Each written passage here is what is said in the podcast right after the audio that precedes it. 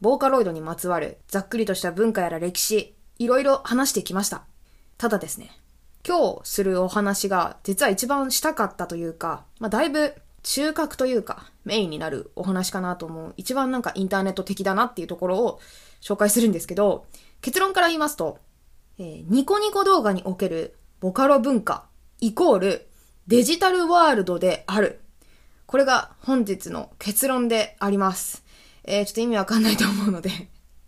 今日はね、この結論に導き、しかも皆さんを納得させる、えー、ラジオになると思いますので、最後までよろしくお願いします。というわけで、このボカロシリーズ、サブカル部内でやってまいりましたが、今回がラストになります。第3章の5つ目のエピソード。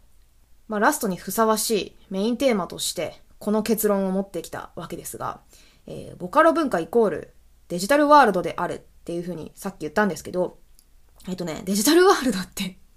何っていうのをまずね、知らない人がね、9割5分ぐらいいると思うんで、説明しておきたいんですが、あのね、本当はやっちゃいけないと思うんですよ。この、ボカロについて説明しているのに、全然違う概念を引っ張り出してくるっていうのはね、良くない引用なんですけど、このデジタルワールドっていうのはね、デジモンアドベンチャーっていうアニメ作品があるんですけど、まあ、原作はゲームなんですけど、なんかたまごっちみたいなね、ゲームが昔あって、それのアニメ版でデジモンアドベンチャーっていう作品があったんですが、それの作品に出てくる世界観のこと、世界のことをデジタルワールドっていう風に言っていたんですね。で、まあその構造が私としては、そのニコニコのボカロ文化が丸ごと同じ構図に見えるので、ちょっと他の作品ではどうしても代用できないなと、個人的に結論付けちゃったので、えっと、デジモンで説明したいんですけど、すいません。あの、私世代、アラサー世代じゃない方には、デジモンって言われてもピンとこないかもしれないんですけど、あれですかね。えっ、ー、と、ちょっと前に初代デジモンのリメイクがされてましたんで、もしかしたら知ってる人もいるかもしれないですけど、そんなにメジャーじゃないかなって思うんで。えっと、もちろんわからない人向けの説明も入れつつ喋っていきたいんですけど、この作品そのものも私大好きなんで、そのうちサブカル部の、え、新シリーズでデジモン編やりたいんですけど、まあ、知らない方向けにざっくりお話しすると、デジモンっていうのは、まあ、そのデータ世界のモンスターっていう扱いなんですね。まあ、ボカロ自体がそもそもそのニコ動とかネットとかデジタルな世界の上で成り立っている文化なので、結構類似してる概念が多いなって思ったんで、そこも引き合いにしつつ、皆さんに納得していただけたらなって思うんですけど、で、私がそのボカロとデジタルワールドの構造が似てるなって思ってるのは、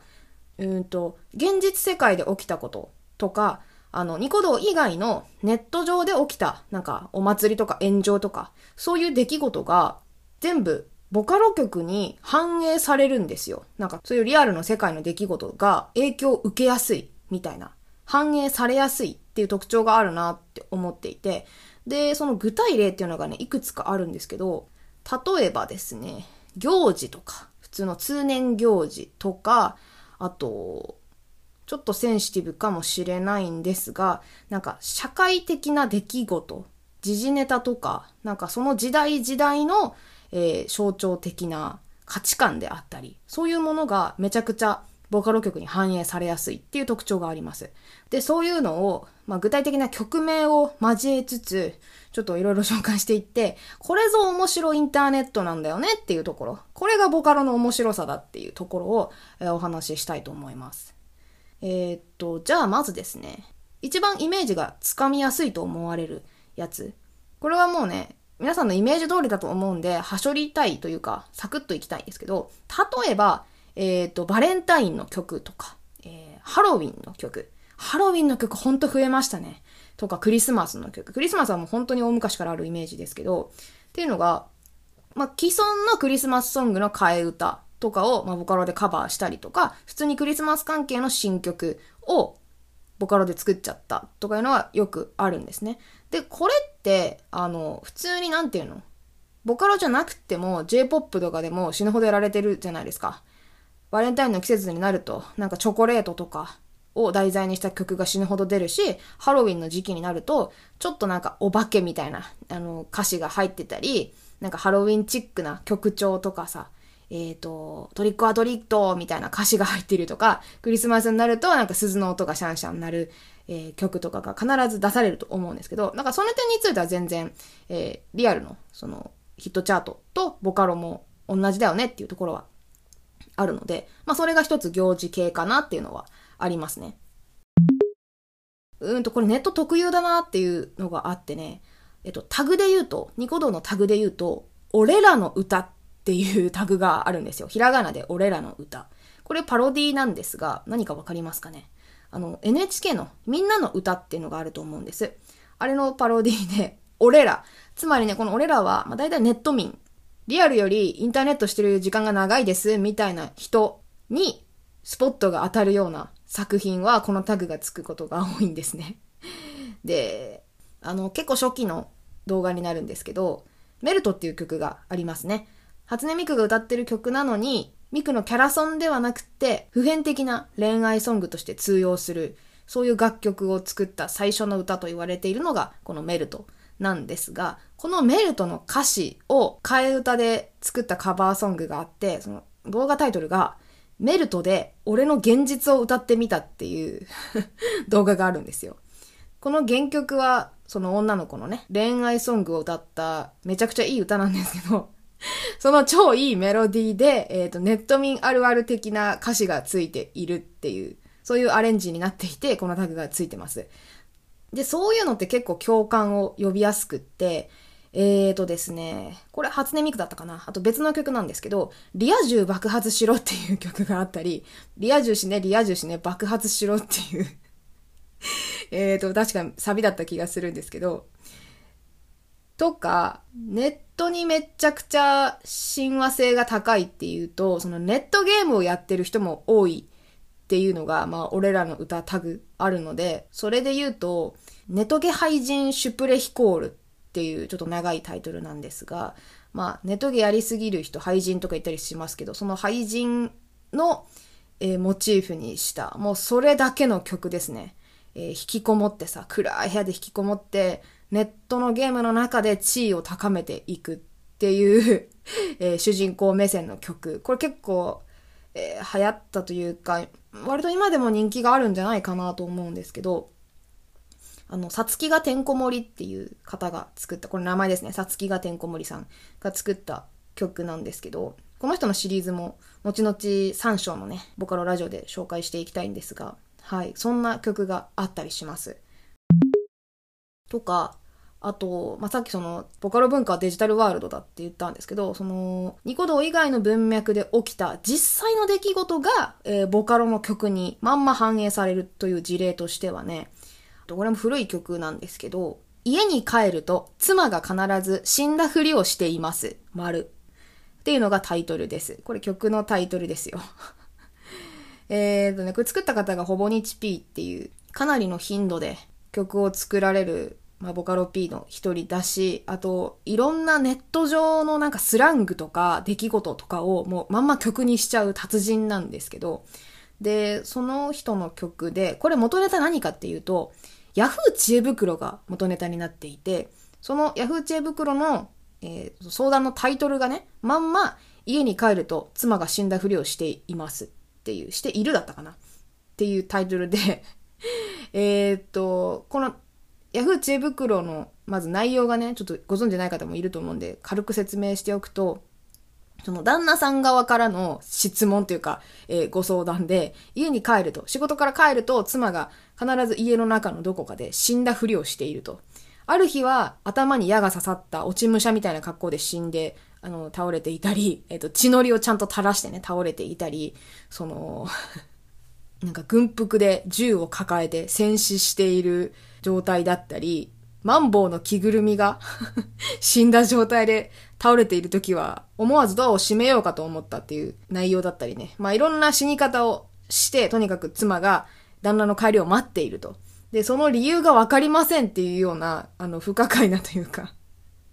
えっと、内容だったんですけど、ちょっと気になる方は、元の記事貼っとくんで、概要欄から見てみてほしいんですけど、で、このめちゃくちゃ面白い知恵袋の内容をそのまま、えー、このほぼ日 P が曲にしちゃったっていう風でね、曲が結構いいんですよね。家に帰ると妻が必ず死んだふりをしていますって言って、なんかアップテンポで結構ジャカジャカギターが鳴ってたりして ノリのいい曲なのと、どうして家に帰ると妻が死んだふりをしているのかっていうのの、なんか旦那さん目線の考察とかが、えっ、ー、と、C メロになっていたりして、結構涙を誘うというか、謎の感動っていうタグがついたりすることもある曲なんですけど、まあそういうネット上ならではの、こういうパンチのある知恵袋とか、なんか えー、スレッドの書き込みとか、そういうものが元ネタになって曲が作られるっていうことがよくあるんですね。で、これはさ、うんと、ここまで具体的なのって多分 J-POP ではありえないと思うんですよ。そのオリコンとかに入ってくるメジャーな曲の中で。このタイトルは絶対にオリコンには入らないじゃないですか。そのネット文脈が強すぎるからね。だけどそういうアングラ的な文化も拾っちゃって、ものすごいスピード感で日々そういう元ネタの曲が投稿されるっていうのは、まあボカロ文化ならではかなっていうのは一つあると思います。で、今ちょっと古いのを紹介したんですが、比較的新しいので言うとね、曲のタイトルが PS5 が当たらないっていう曲があって、これミクだったと思うんですけど、えーとね、確か PS5 が欲しい、そのウプ主がね、今持っている PS4 を売っちゃって、そのお金で PS5 を、あのー、なんか、買ったんだけど、なかなか当選しなくって、落選メールがめっちゃ届くみたいな内容の歌詞で、最終的になんか当たったみたいな内容がね、このウップ主のツイートだったかななんかで報告されてた気がしますが、なんか動画の映像もひたすら半泣きのミクが PS5 が当たらない胸の歌詞に合わせてちょこちょこ動くみたいな感じだったんでめっちゃ可愛いんですけど、まあネタ曲といえばそれまでなんですけど、その、さっきの家に帰ると妻が死んだふりをしているとかさ、PS5 が当たらないってさ、具体的すぎるじゃん、事象が。エピソードがさ、ピンポイントすぎるじゃんっていう解像度の高さみたいなのが結構なんかネット特有かな？その俺らの歌っていうタグがつく曲としては特徴的かなって思うんで、やっぱこれもこの界隈ならではの一つカルチャーかなとは思います。まあ、あとなんかそういうスラングで言うとね、結構あって、ま、こういうエピソードトーク系か、さっきのなんか、リア充爆発しろとか、あとなんか、ググレカスっていう曲もありますね。何でも質問してくるやつに、もう黙れググレカスみたいな、で全部収めるっていう、えっ、ー、と、歌詞があったり。それはね、誰だっけ？カイトと、ルカだったっけ？あれ？ガクポとルカだったっけ？とにかくデュエットだったんですが、で、それはちょっとルカがググレカスって言ってんだけど、ちょっとツンデレる要素があったりして、まあネットミームだけではない曲なんですけど、まあそういうミーム系とピンポイントすぎる個別のエピソードみたいなのが、俺らの歌っていうタグにはありますかね。このタグマジで面白いので、結構古い曲も含めて、いろいろ漁ってみると楽しいタグの一つではあります。で、ここから紹介するのが、もう一つインターネット的なボカロ曲のジャンルの一つとして、まあ、なんていうんですかね、まとめると、社会派っていう風にくくれるかな。社会派ボカロ曲とかいうタグも確かあった気がするんですけど、そういう曲をちょっと、さらにカテゴリー分けてご紹介したいんですが、えーとですね、ちょっとアテンションしておきますが、ここからは結構センシティブな内容を含みます。それギリギリかなみたいな内容も扱うので、まあ、ブラックジョーク的なところも含みます。かなり社会的なえー、揶揄も含む内容ですので、ちょっとしんどいよとか、あの、閣下しちゃうなっていう方は、視聴をここでストップしていただけると幸いです。何が来ても大丈夫っていう勇者だけ、この先お聞きください。はい。まあ、ゾーニングしたということで いいですかね？まあ、まずは、キャッチーなやつからいこうかな。社会派ジャンルの中でも、一つ、まず時事ネタというのがあります。時事ネタではね、結構なんて言うんだろうな、わかりやすいやつと、パッと見だとわかんないな。でもこれ確実にあれのこと言ってるよねってのがあります。え、じゃあまずわかりやすいやつから行きましょうか。ちょっと待って、一発目からこれ紹介するのあれかなって思うんだけど、えっ、ー、と、この曲、まずね、今は、多分削除されてる。あの、無断転載は死ぬほどあるんですけど、大元になったやつは削除されてる曲で、タイトルがね、白い薬です。これはですね、えっ、ー、と、ちょっと具体名出すのやめたいんですけど、あ、ピーヨン入れたらいいか。あの、ミリアルちゃんにピーヨン入れてもらおうかな。えー、容疑者が覚醒剤で逮捕された直後かなくらいに多分出たボカロ曲ですね。で、えっ、ー、と、その捕まった容疑者の青いウサギっていうね、ヒットソングがあるんですが、それの替え歌として、えー、この曲が作られて、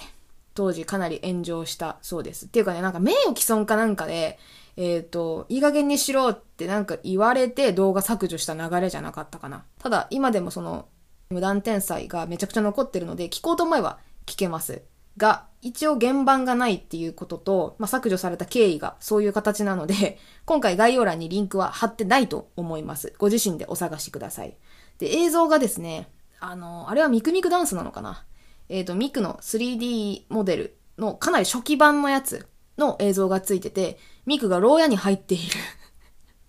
牢屋に入って瞬きも一回もしないでさ、すごい遠くを見てて、その曲を淡々と歌うっていう、なんかめちゃくちゃシュールな映像がついててね。途中でなんかさ、禁断症状がどうのこうのっていう歌詞の時に、なんか、めちゃくちゃヘドバンするんですよ。頭めちゃくちゃ振るんで、もう怖すぎるっていうので、その映像もシュールすぎて、かなり、あのー、まあちょっと不謹慎ですけど、まあ面白いんですよね。はい、そういうのがすぐね、そのリアルのニュースとかがネタ曲になってしまうっていう、まあこれはボカロのね、悪い側面ではあるんですけど、はい、そういうちょっとやばいんじゃないそれっていうのも、そういう曲もあります。で、これに関連してですね、関連してというか、うんと、これ時事に入れていいのかわかんないんだけど、曲のタイトルでね、ハッシュタグの、ハッシュタグマークあって、ハッシュタグインターネットやめろっていう曲があるんですよ。で、これの歌詞の中にですね、なんとかよりもまずインターネットやめろっていう歌詞が死ぬほど続く、ちょっと暗めの、えっ、ー、と、テイストの曲で。で、その歌詞の中に、薬物よりもまずはインターネットやめろとかいうのが出てくるんですよ。なんか、なんでもあってな、ニコ動やめろ、えー、インスタやめろ、ツイッターやめろ、なんとかやめろ、や、なんとかやめろってもう、あらゆるさ、なんか、インターネット辞書をやめろやめろって言われてた気がする。ちょっとこの辺のアングラさも面白いですよね。しかもそれを発表してる場所がニコニコ動画っていう、まあ、メタ的な、ブーメラン的な要素もあって、そういう自己言及的な楽曲の面白さはやっぱあるかなってのは思います。で、えっ、ー、と、もう一個時事ネタとして、わかりにくいやつで一個紹介しておくとね、タイトルが、エンブレムっていうのがあります。で、これ作った方が、アトルスさんっていう方で、えー、アルファベットで ATOLS でアトルスさんです。あ、あアトルスかアトルスかちょっとアクセントわかんないんだけど。で、この人ね、結構なんかシュールでやばい、えー、曲あげたりして好きなんですけど、まあこれもそのうちね、曲紹介したいんだけど、で、このエンブレムに関しては、すごい歌詞としてはね、抽象的だから、何についてのことを言ってる歌詞かわからな、わかりにくいんですけど、さっきの白い薬とかよりはだいぶわかりにくいんですけど、あのー、この曲が公開された時期がですね、オリンピックの開幕1週間ぐらい前だったかなだったと思います。で、タイトルがエンブレムなので、その騒動になぞらえての投稿だったのじゃないかっていうふうには言われていますね。っていう、まあ歌詞で直接、歌詞とか曲のタイトルで直接的に批判とか皮肉をぶん投げる場合もあるけど、これはさ、結構なんか時期じゃん。発表時期がさ、狙ってるじゃん。と、まあタイトルでエンブレムってあのことみたいな。でも直接的にはそんな歌詞はないよっていうパターンもあったりして、なんかリスナーが考察する余地が残ってるみたいなのも結構あるかな。その辺も面白いですね。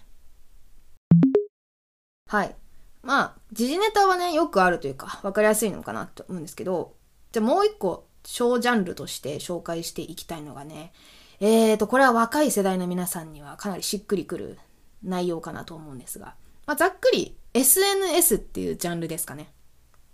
SNS 時代になって、いいねを求める傾向というか、そのいいね文化のせいで、えー、承認欲求お化けになってしまった自分たちとか周りの人みたいなものの是非を問う。そういうのを投げかけてくるような、えー、曲が結構多いですね。で、なんだろうな。どっちサイドの曲もあって、自分自身が承認欲求お化けになっちゃって、もう辛いっていう曲がまずありますね。例えば、えー、と、まあ、これはユーモアにだいぶ昇華してるので、そんなになんか、しんどくはならないと思うんですけど、お化けの受け狙いっていう曲があります。これ作っておられるのが、あの、ピノキオ P さんですね。前々回かな？ボカロ P の由来の時に出てきたかなと思うんですけど、このピノキオ P は結構こういう近年の若者の感覚に刺さる SNS とかなんかネット社会に一石を投じるような楽曲が多くって、まあ、もうちょっと有名なので言うと、神っぽいなっていう曲があります。神ね、ゴッドです。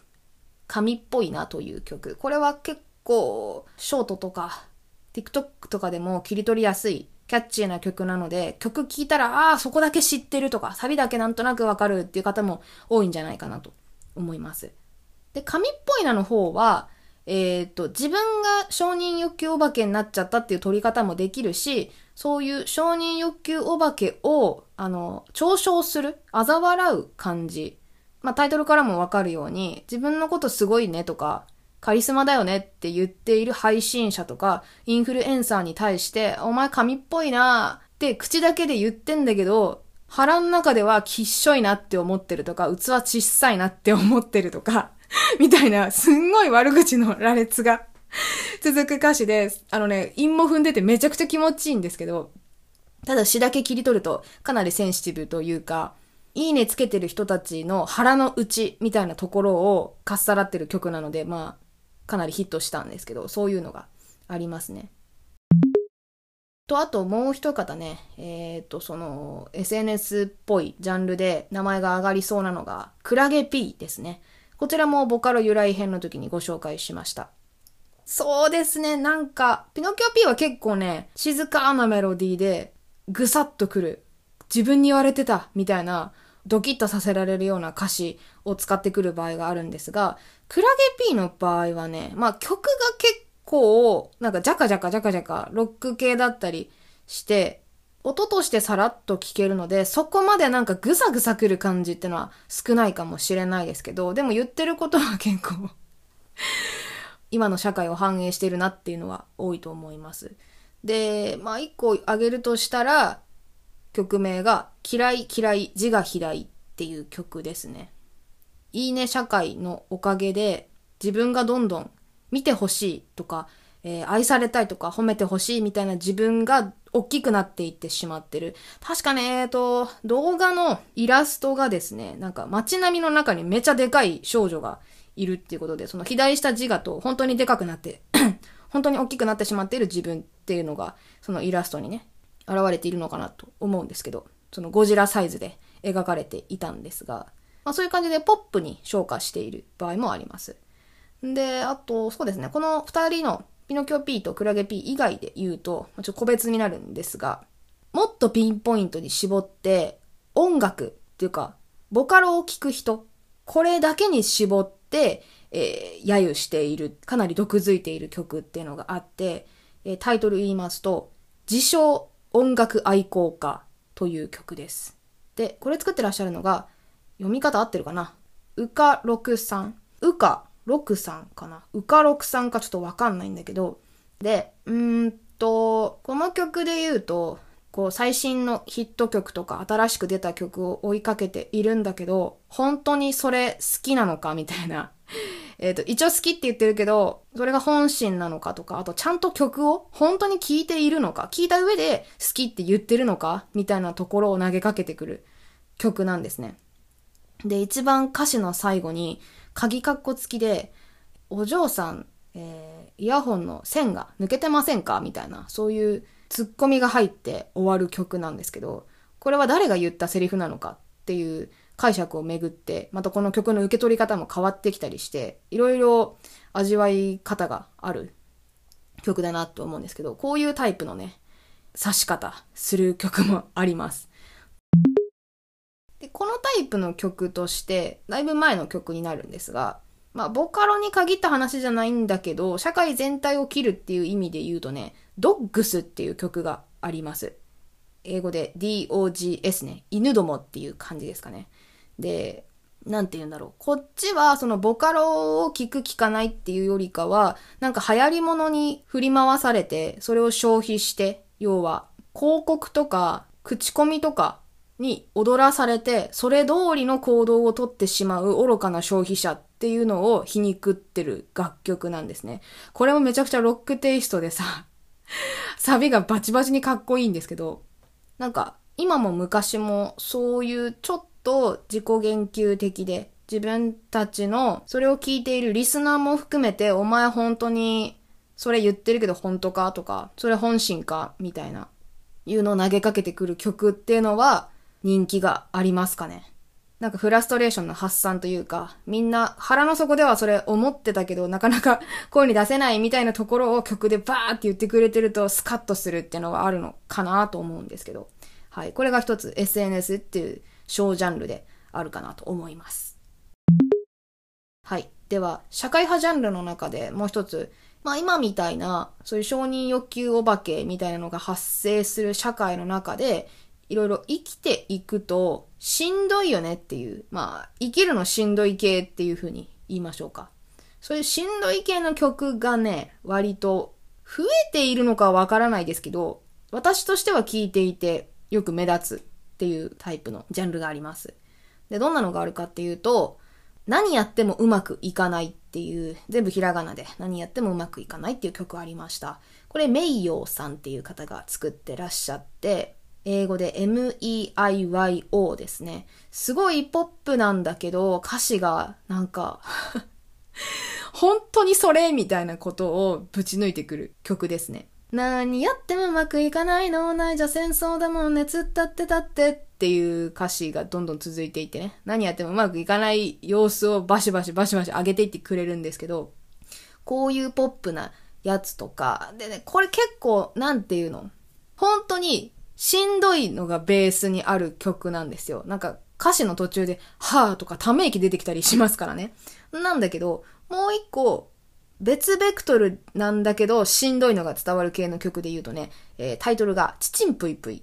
カタカナでチチンプイプイっていうのがあります。マシマユロさんっていう方が、方かな？作ってらっしゃいます。で、これチチンプイプイはね、めっちゃ可愛いんですよね。みんな社会不適合、飛んでけ痛い痛いの。みたいな感じでね。なんかベースがさ、でんでけでんでけなってて、めちゃくちゃ可愛い、えー、V フラワーっていう、これはボカロか？まあ、ミクとは別のソフトで歌われている曲なんですけど、その声質がさ、すごいなんか優しくって、ちょっと少年っぽいボイスなので、その子供っぽい声で、みんな社会不適合とか、そういう歌詞をぶっ込んでくるので、まあ、それをね、ちちんぷいぷい、痛いな、痛いの飛んでいけっていう歌詞なんですけど、なんか背負ってるものが重すぎて、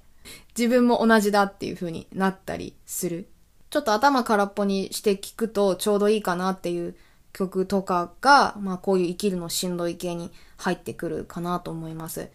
で、今言ったさ、この何やってもうまくいかないとか、ちちんぷいぷいってね、その歌詞がさ、脳内じゃ戦争だもんね、つったってたってとか、表に出してなんかしんどいんだよって言うっていうよりかは、こう、内側では実はめっちゃしんどいんですよっていうのを曲として発散してくれている曲が多いのかなっていうのは、一リスナーとして感じるとこですね。近年の傾向とまでは言えないかもしれないけど、まあでもそういう曲は多いかなって思います。で、なんだろうな、ちちんぷいぷいにちょっと似た系譜でね、昔の曲なんですけど、あの、もっとシンプルというか、構造がシンプルなんですけど、お断りしますっていう曲があったんですよ。で、これはね、作った方が、あの、さつきがてんこ盛りさん。これ、前半のネトゲハイジンシュプレヒコールっていうので紹介したのと同じ方なんですけど、お断りしますもね、なんか日常で起こるいろいろな嫌なこととかなんか不運とか、アンラッキーみたいなのをが全部いっぺんに来ちゃった時に、そんなもんお断りしますっていうのをめっちゃポップに歌ってる歌詞なんですね。お断りします。お断りします。断固。お断りします。ご遠慮しますってずっとお断りしますって言ってる曲なんですよ。なんか満員電車とか、インクが切れたボールペンとか、急にかかってくる電話とか、なんかいろんなもん、いろんなもん全部まとめてお断りしますっていう風で、これもなんかこう頭空っぽに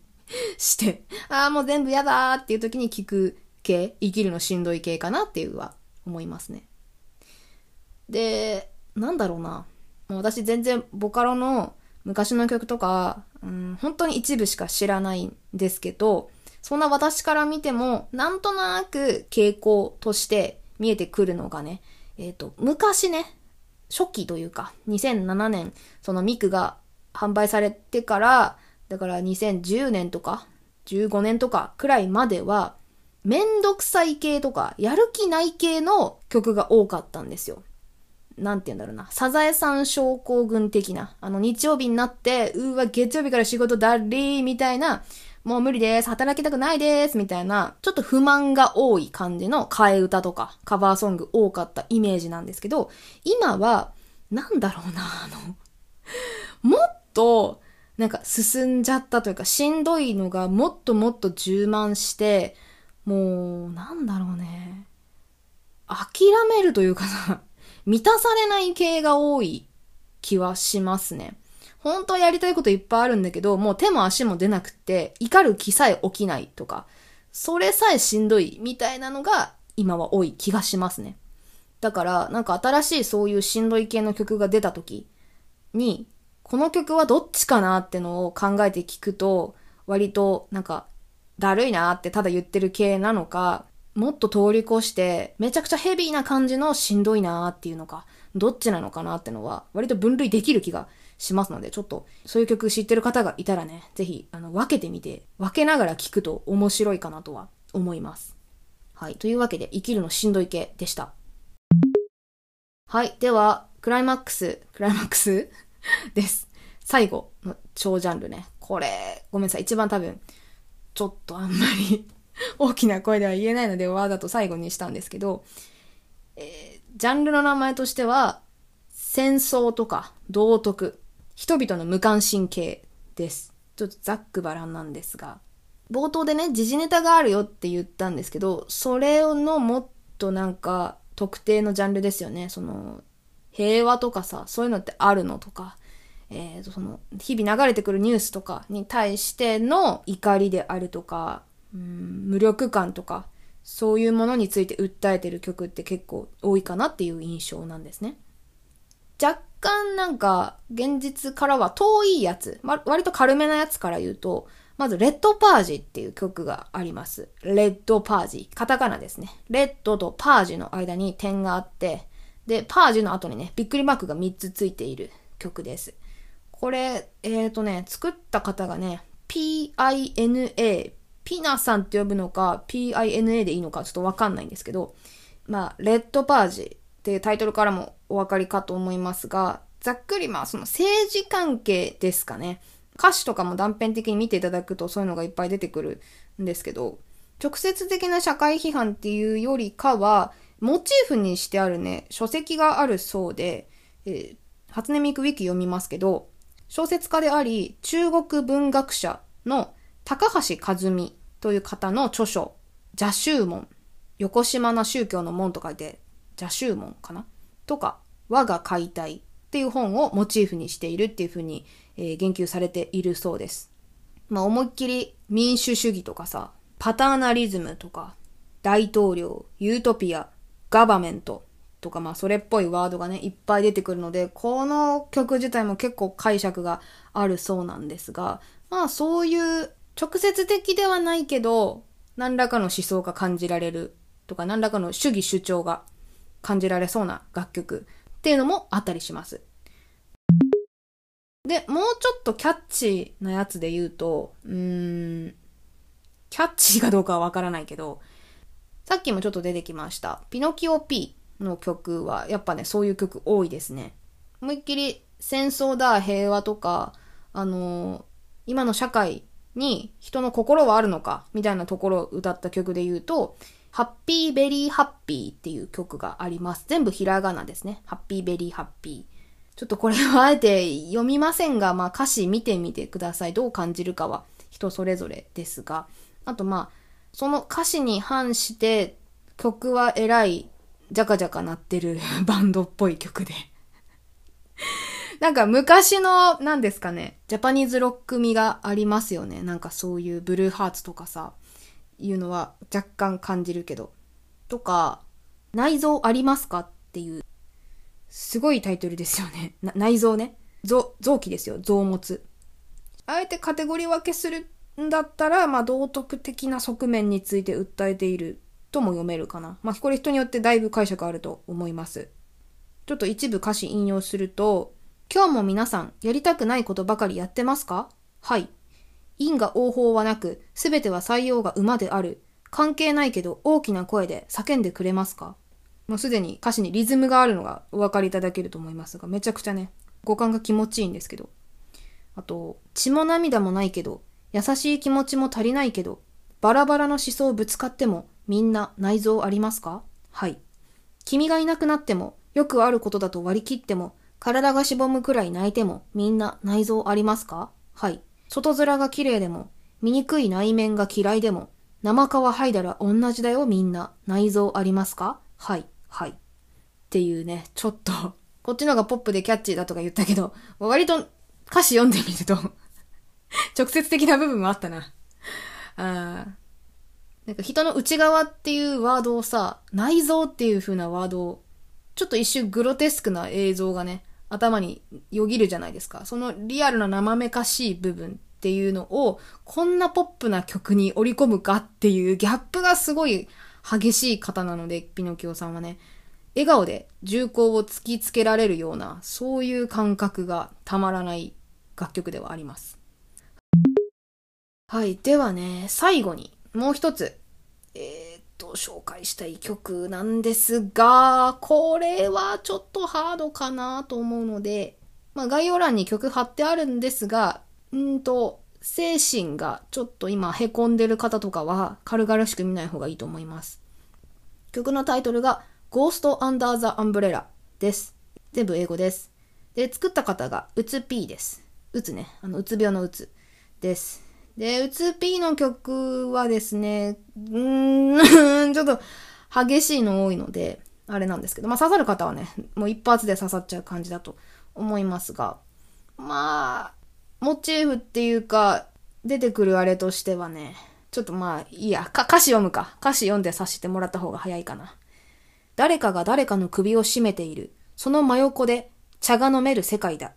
正気を保っていられる方こそ頭が壊れているんじゃないか。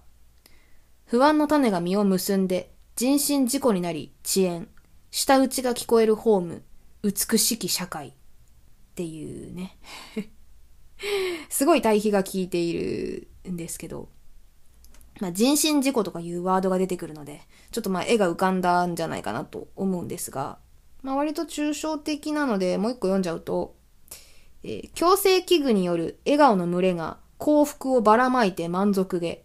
拾い方のわからない僕らは社会不適合者と呼ばれます。適応できずに死んだウサギを手厚く葬り緑茶を飲んだ。どんまなウサギを見捨てた亀を批判するのは悪いことですかどんなに口を押さえてもルサンチマンが漏れ王と。悪気のない正論が頸動脈を締め付ける。幽霊が生まれてしまうんだ。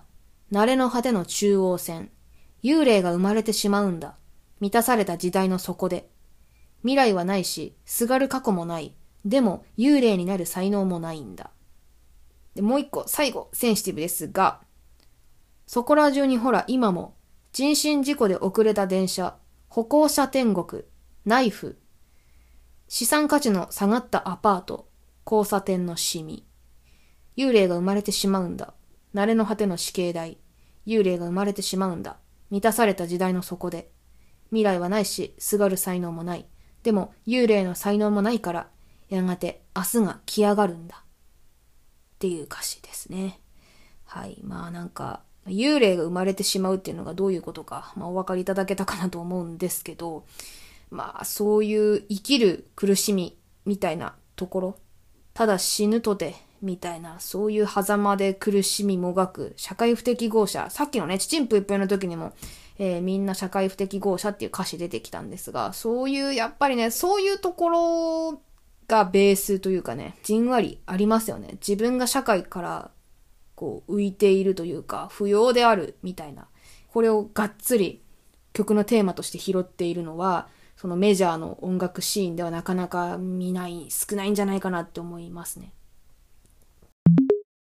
ちなみにこの曲、重たいのは歌詞だけじゃなくて、あの、映像も重くて、っていうかなんなら、えっ、ー、と、サビのあれが いろいろ重たくてですね、あの、液体が、イラストにね、人のイラストの口元からなんか液体が出ている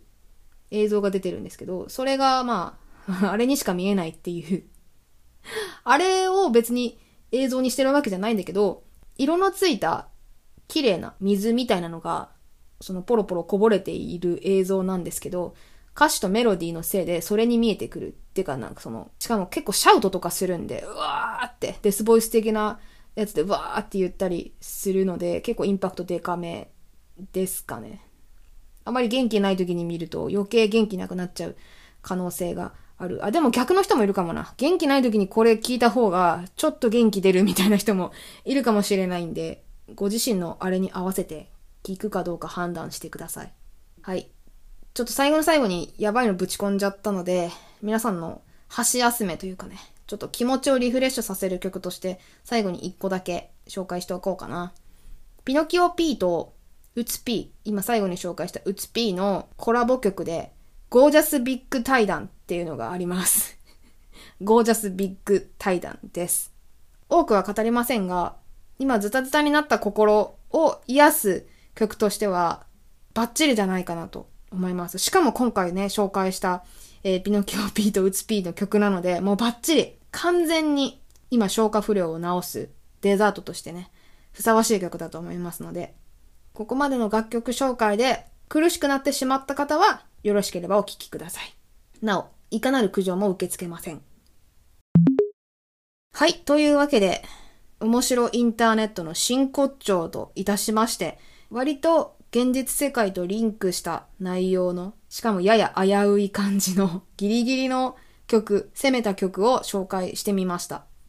冒頭で、そのニコニコ動画のボカロってのはデジタルワールドだって言ったと思うんですが、まあこれについて補足というか、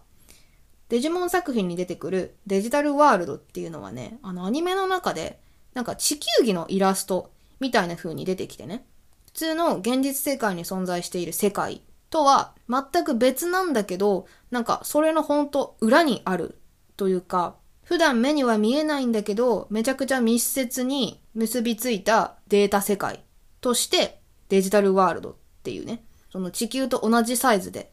存在するもう一つの世界っていう風な文脈で確か出てきてたんですよ。アニメでね。つまり、デジタルワールドっていうのは現実社会の鏡写しになっていて、しかもですね、互いに干渉できるんですよ。確か。確かね。だからデジタルワールドで何か良くないことが加速すると、現実社会にもそれが何か良くない形で現れてしまったり、逆に現実社会での主人公たちの行動が何かしらの形でデジタルワールドに影響を与えるっていう側面もあったりして、こう互いに影響を及ぼし合う存在として描かれているんですが、この辺が現実社会とネット社会っていうのの、まあ、アナロジーとして適切かなと思って今回出してみました。まあこれは別にニコ動とかボカロじゃなくても、メジャーな音楽シーンでもそれはなされていることですよね。有名なアーティストがその政治家の運動について批判的な楽曲をね、上げるとか、そういうのはよくあると思うんですけど、ただ今日紹介したような曲って、そういうメジャーな曲よりも、露骨な表現手法が多かったり、その歌詞にしてもね、モチーフにしてもっていうので、結構まあ、実際削除されちゃうような楽曲もいっぱいあるので、ギリギリなところをついているっていう面で、なんかインディーズっぽいというか、そういう側面がすごくありますね。で、別にデジモンじゃなくてもよかったんですけど、あの、ソードアートオンラインでもいいし、ロックマンでもいいし、何でもいいんですけど、ただ、まあ、ミクが、初音ミクが、電子の歌姫っていう元々のキャッチコピーがあるので、その、電子、まあ、いわゆるデジタル的な要素として、そのデジモンっていうのは結構共通点多いかなと思って、今回は拾わせていただきました。ぜひ最後までお聞きになった皆さん、この私の 今回のボカロイコールデジタルワールド説っていうこの主張に関しての感想とかご意見とか いろいろあったら教えていただきたいなと思いますのでコメントとかお便りとかお待ちしております。はい。というわけで今回でこの長きにわたるボカロシリーズ入門編おしまいにします。と言いたいところなんですが、えー次回もう一回だけやらせてほしいと思っていまして。それが、次回はですね、デジタルワールドピンク編でございます。ちょっと今回紹介するには異色すぎて無理だなと思ったんで、ラスト1回はピンクなデジタルワールドといたしまして、ピンクな。それだけを集めた1回、最後に1回だけやらせてください。お願いします。えーぜひ皆さんですね、ティッシュの方をご用意していただいた上でお聞きいただければ幸いでございます。ので、ラスト1回お付き合いください。ほんとすいませんね。では、えー今回は以上にしたいと思います。ありがとうございました。ぶち壊すな、最後に。はい。というわけで、次回お楽しみにさよならバイバーイ